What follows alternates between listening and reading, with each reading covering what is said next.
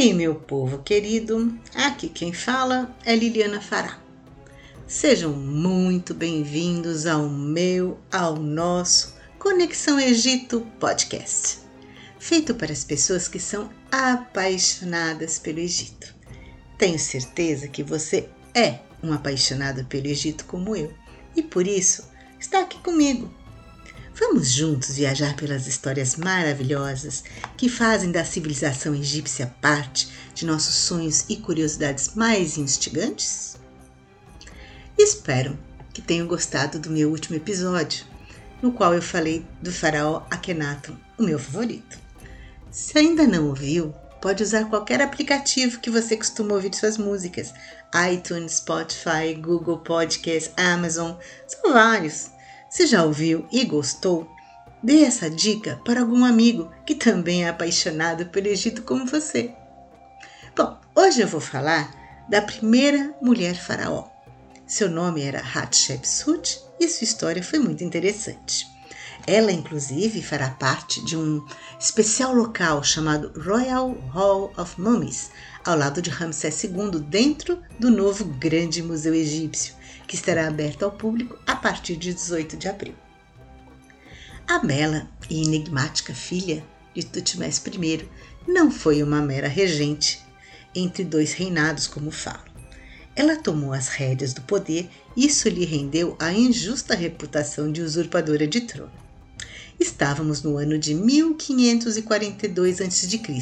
Aliás, data com muita divergência entre fontes que pesquisei. Achei pelo menos umas quatro datas diferentes, estou usando aqui, me parece mais coerente. Então, 1542 a.C., quando Amoses, a esposa de Tutmés I, da 18ª dinastia, deu à luz a uma menina. Há quem diga que a reação do faraó foi de desaponto pois todo faraó espera por descendentes masculinos. Hatshepsut quer dizer a mais nobre das mulheres. Esse nome foi dado por sua mãe. Foi criada em Tebas. Bom, naquela época tudo acontecia em Tebas. Recebeu uma educação digna de uma princesa, era muito inteligente e curiosa. Seu tutor, Amoses El-Nesbi, era um fiel servo do faraó. Desde bem novinha, a princesa mostrou um grande interesse em tudo ao seu redor. Tinha uma postura autoritária e deve ter herdado isto de seu pai. Fisicamente era encantadora, graciosa e feminina. Ainda muito nova, casou-se com um meio-irmão de mesma idade, filho de uma concubina do rei. Era um jovem frágil, conhecido como Falcão no Ninho, e este apelido talvez tenha sido usado para demonstrar a fragilidade e imaturidade do jovem. Um filho de uma concubina com o rei poderia sim ser o seu sucessor, pois tinha sangue real. Ele sabia que, por ser filho de uma concubina menos importante, precisaria estar junto de Hatshepsut para governar. Desta união nasceu uma princesa, Neferura. O faraó Tutmés I sabia que todas as pirâmides e mástabas já haviam sido saqueadas, então resolve fazer túmulos esculpidos em montanhas. Graças a ele, pudemos encontrar seu túmulo, túmulo de seus sucessores e até mesmo o tão famoso túmulo de Tutankhamon. O faraó Tutmés I morre pouco tempo depois. Não quis que seguisse, seguissem as pompas e rituais usuais da morte de um rei. Ao invés disso, preferiu ser sepultado junto à pedreira, em um lugar desértico e sem qualquer destaque, onde ninguém iria morar ou visitar. Foi que preservou seu túmulo dos saques frequentes e a de outros faraós também. Este local é conhecido pelo mundo todo como Vale dos Reis, e Tutmés I foi o primeiro a ser enterrado lá.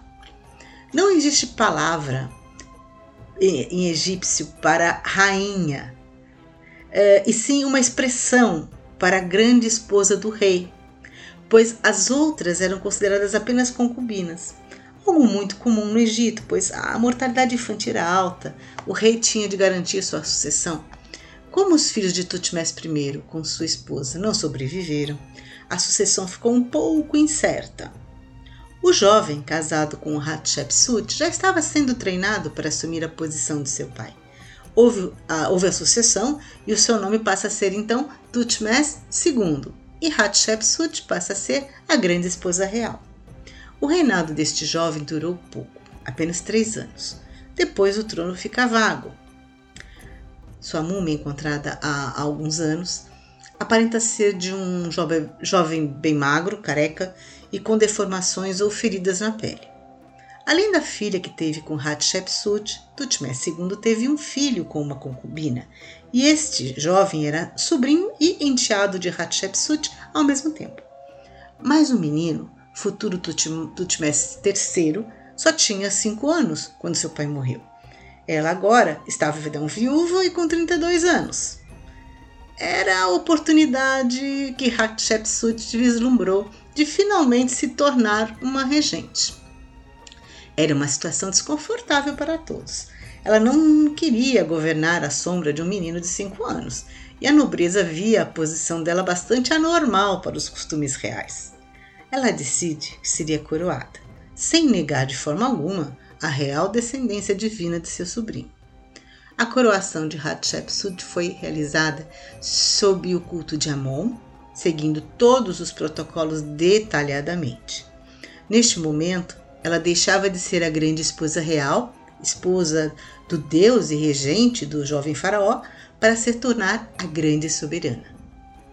A partir deste momento, a rainha Hatshepsut adquiriu o direito de levar as duas coroas, bem como usar o atributo da longa barba falsa, exclusivo dos faraós, também teve de usar roupas masculinas durante as cerimônias oficiais e em todos os atos relacionados com a realeza.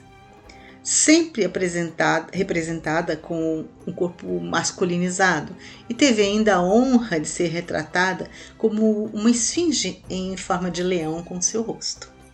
A rainha era muitíssimo esperta e sábia. Fazia muitas alianças e tinha características muito diplomáticas.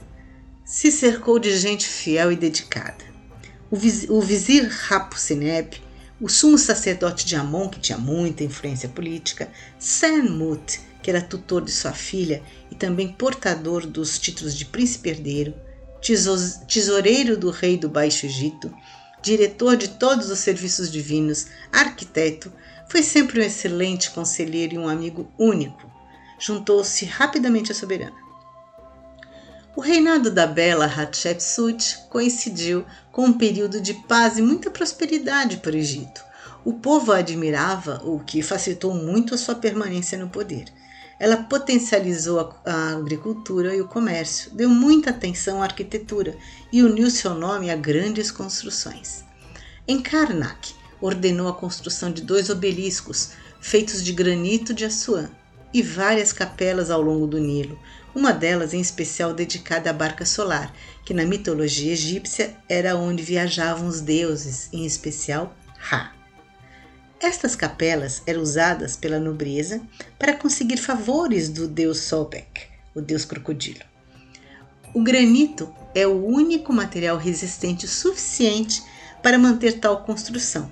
Estes obeliscos vieram, de Assuã para Luxor inteiros, sobre barcas e este feito está registrado nas paredes do templo. Eles foram feitos em homenagem ao seu pai.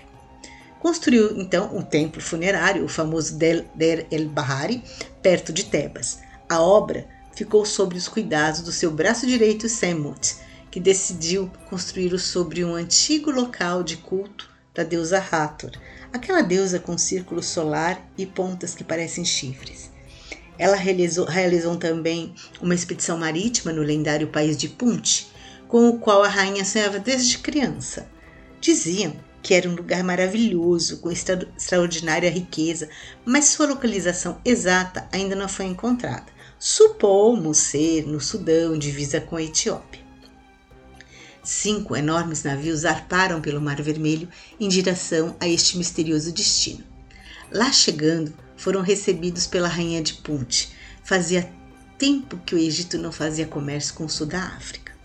Regressaram vários meses depois, com porões repletos de canela, madeira, ouro, peles, perfume, óleos, âmbar, pérolas, colares, marfim e o precioso bálsamo de resina de mirra. Conta-se que a primeira reação da rainha ao ver toda essa riqueza foi colocar suas mãos no bálsamo sagrado e untar-se braços, ombros e seios com ele na frente de todos. Nunca se tinha visto uma cena como essa, principalmente na frente de todos que descarregavam o navio. Toda a aventura está registrada nas paredes do seu templo, e através destes registros podemos também ver como eram as casas dos povos do sul da África na época. Além de expedições, organizou campanhas militares que permitiram controlar a terceira catarata e chegar até a sexta no Nilo. Todas as campanhas militares eram dirigidas por seu sobrinho. O exército era considerado um ótimo lugar para treinar um faraó. Administrar todos os aspectos relacionados às demandas de um exército, principalmente o exército egípcio, não era para fracos. Bem, mas vamos lembrar que existia um rei efetivamente, que agora já era um homem e era muito ambicioso e sentia-se bastante desconfortável e rebelde diante da força da rainha, apesar de se sentir muito à vontade com o seu exército. Era uma época que Hatshepsut estava sozinha. Tanto o sumo sacerdote como seu fiel escudeiro Semnut haviam morrido. Este, em especial, teria morrido sob circunstâncias misteriosas. A rainha havia construído um lugar para ele em seu túmulo e, no final, acabou dando seu próprio sarcófago para ele. As inscrições foram alteradas de forma que os escavadores perceberam as alterações. De alguém com sangue real para um supervisor de Amon, Nenhum plebeu poderia ser enterrado num sarcófago real. Ele realmente teria sido muito especial para a rainha. No teto da sua tumba foram desenhadas várias constelações. Isso foi copiado por faraós de outras dinastias seguintes no Vale dos Reis. Sua tumba estava a poucos metros do dela. Parece que a intenção era passarem a eternidade juntos. Ao que parece, sua morte teve algo a ver com o poder que possuía e sua forte ligação com a soberana. Muitos egiptólogos sugerem que eles eram amantes. Existem muitas inscrições no templo que mostram os dois juntos. Ora, plebeus não faziam parte de inscrições de templos, não é?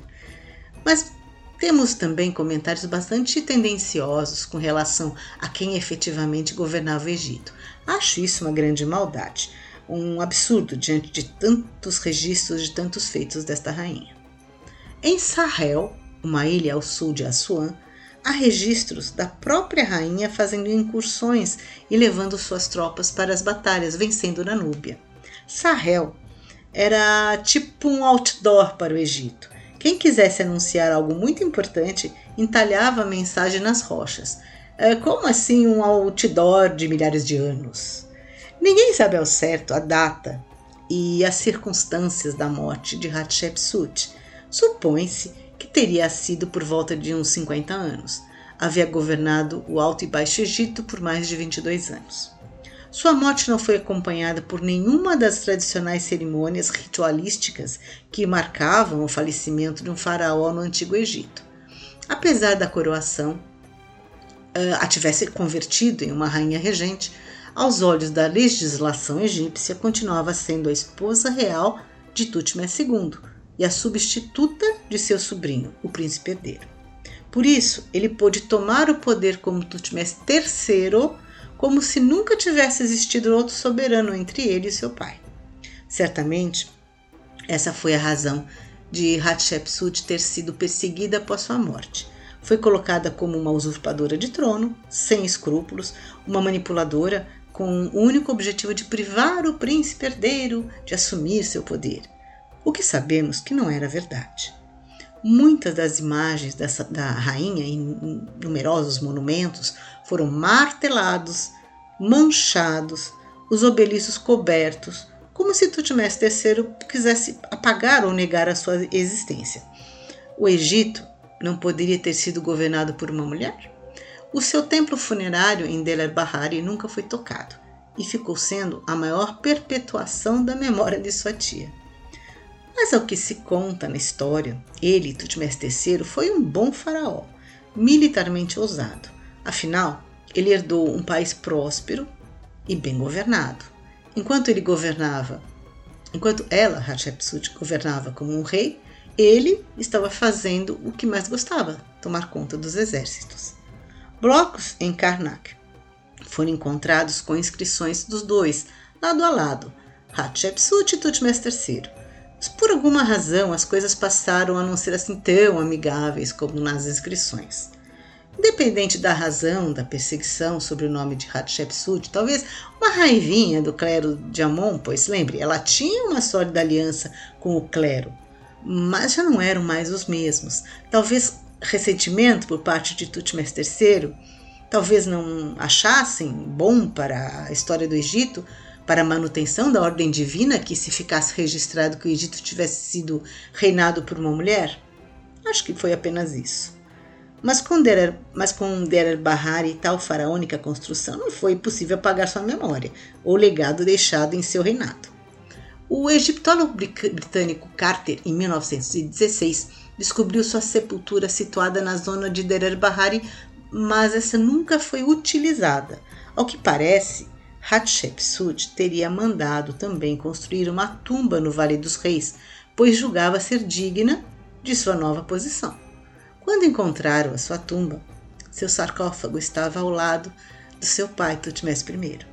Mas as tumbas estavam orientadas para a direção de Derer Bahari, também chamado de Gezer Gezeneru em egípcio, a maravilha das maravilhas.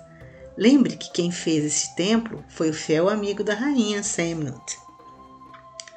Para ascender a este grande templo, que se encontrava grudado às enormes paredes de um anfiteatro em erosão, foram projetadas duas rampas sucessivas e bem largas. Desta forma, o desnível existente seria superado. A partir delas, temos acesso ao terraço e às varandas, que estão rodeadas por colunas e pórticos, uma disposição arquitetônica que nunca havia sido utilizada anteriormente. A rainha supervisionou pessoalmente todas as fases da construção do templo e teve a sorte de vê-lo concluído. Este monumento foi erguido em honra à deusa Hathor, quis também usá-lo para homenagear o seu pai Tutmés I, bem como a deus uh, Amon-Ra, deus solar Ra, e Anubis, deus da vida após a morte. Quem identificou a presença de Hatshepsut na história do Egito foi Champollion, aquele que conseguiu decifrar os hieróglifos.